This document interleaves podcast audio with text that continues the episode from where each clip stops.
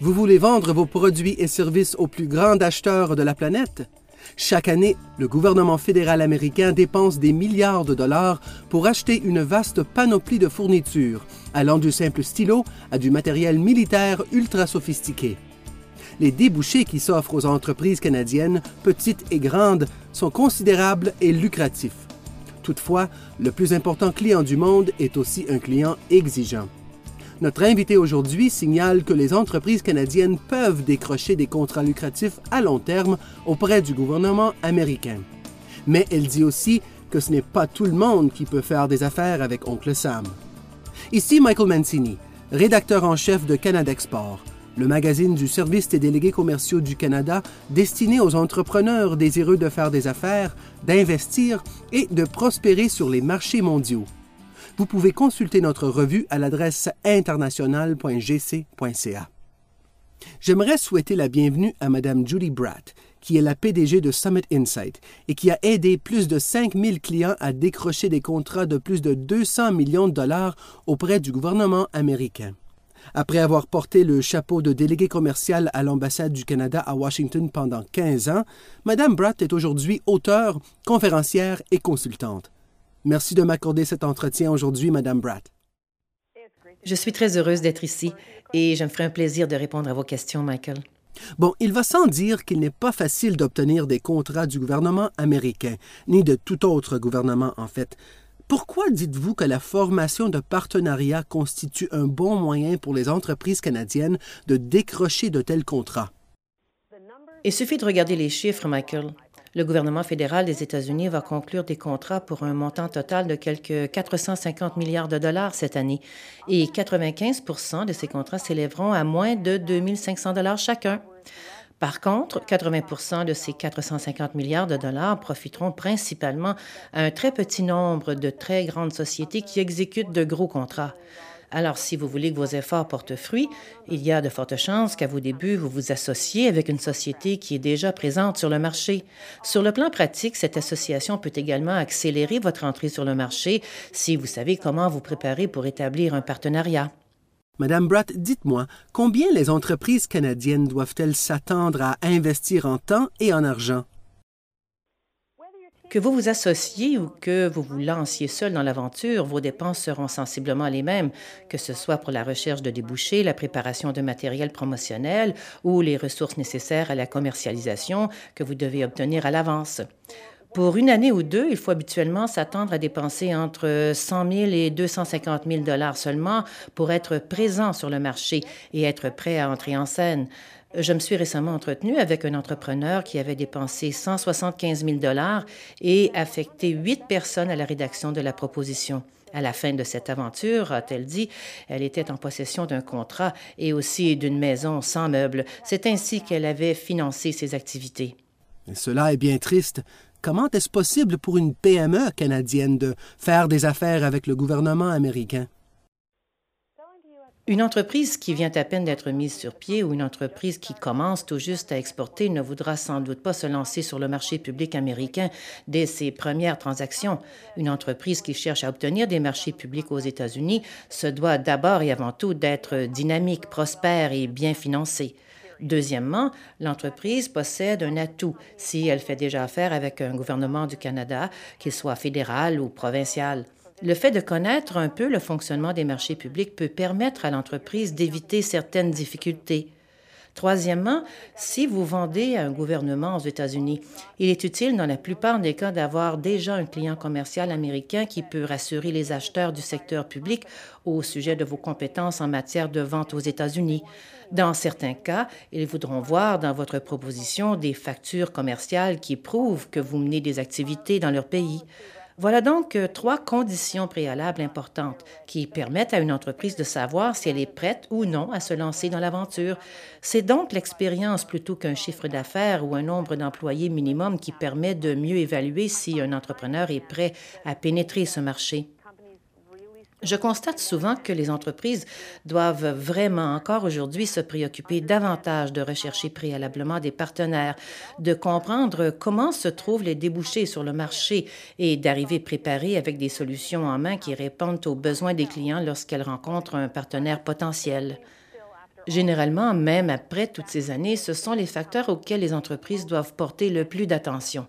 Un exportateur canadien avec lequel je me suis entretenu semble davantage préoccupé par ses propres capacités que par une bonne compréhension des débouchés qu'il tente d'obtenir et de l'environnement dans lequel évolue l'entrepreneur principal.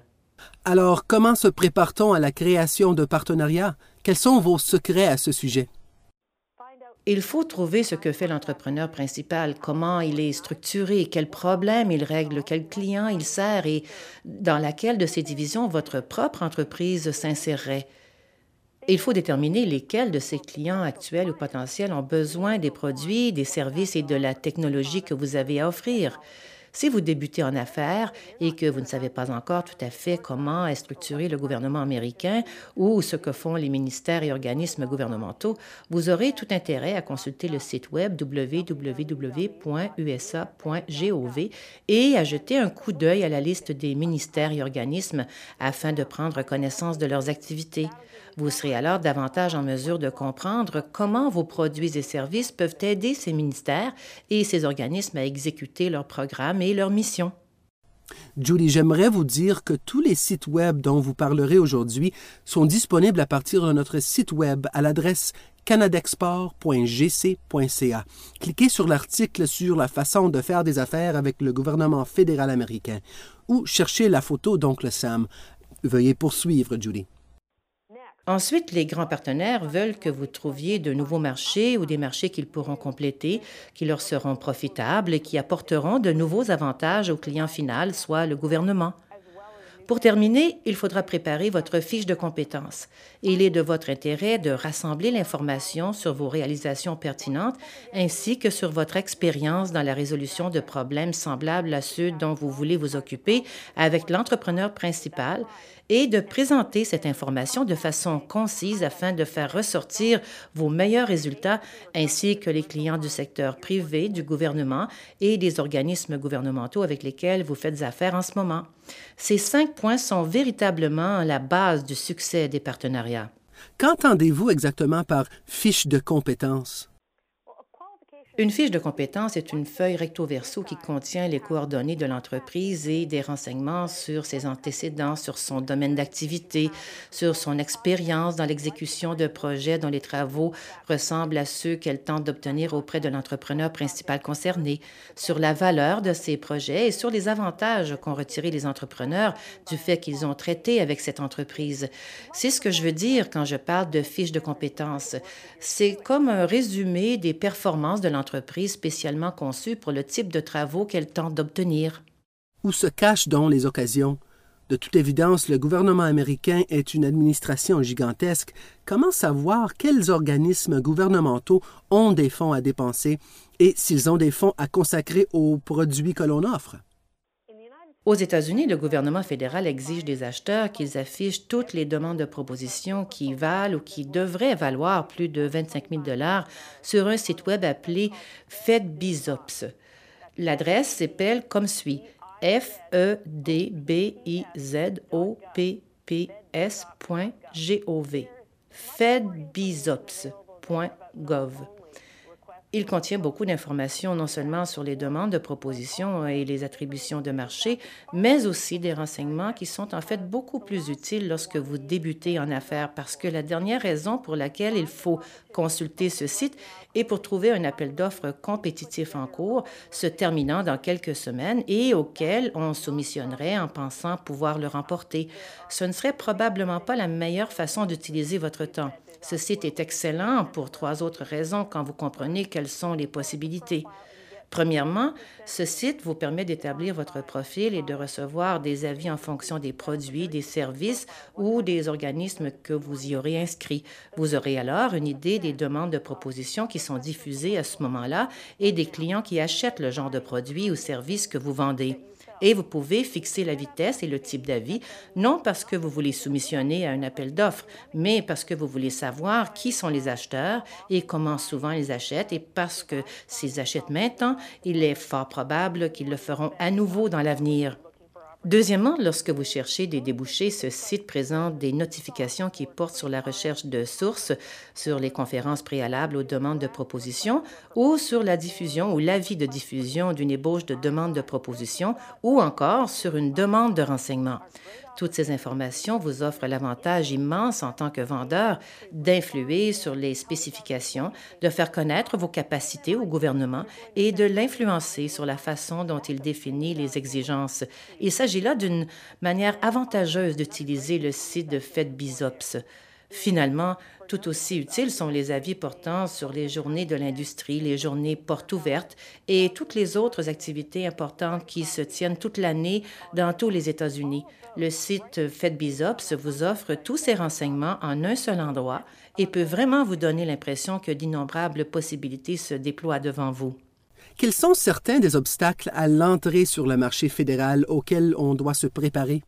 Vous savez, j'y pensais justement, Michael, et je crois qu'un des principaux obstacles est sans aucun doute le sentiment qu'il est impossible de réussir. Le gouvernement américain cherche à obtenir le meilleur rapport qualité-prix et les meilleures solutions de ses vendeurs. Si une entreprise canadienne est disposée à faire ce qu'il faut pour remporter un contrat, le gouvernement américain est intéressé. Le principal obstacle se trouve donc dans la tête des entrepreneurs la plupart du temps. Un deuxième obstacle réside dans le refus d'affecter assez de ressources et de décider d'aller de l'avant ou non en fonction d'une évaluation réaliste du temps et de l'argent qu'il faut pour remporter un contrat. C'est en fait la deuxième erreur la plus fréquente que font les entrepreneurs qui pensent que ce sera facile, qu'un gros marché public serait excellent pour leur entreprise, mais qui négligent de tenir compte de l'investissement en temps et en argent nécessaire pour préparer leur proposition, pour remporter le contrat et pour rester en affaires jusqu'à ce que le contrat soit mené à bien. Les entrepreneurs doivent savoir comment les dispositions structurelles ou réglementaires s'appliquent à leurs entreprises. La loi Buy American n'implique pas l'interdiction de vendre aux États-Unis. En fait, elle prévoit plutôt certaines exceptions et comporte certaines conditions où les vendeurs se heurtent à une hausse du prix de 6 à 12 la loi Buy American en elle-même cause beaucoup moins de problèmes que les contrôles à l'exportation le font, par exemple.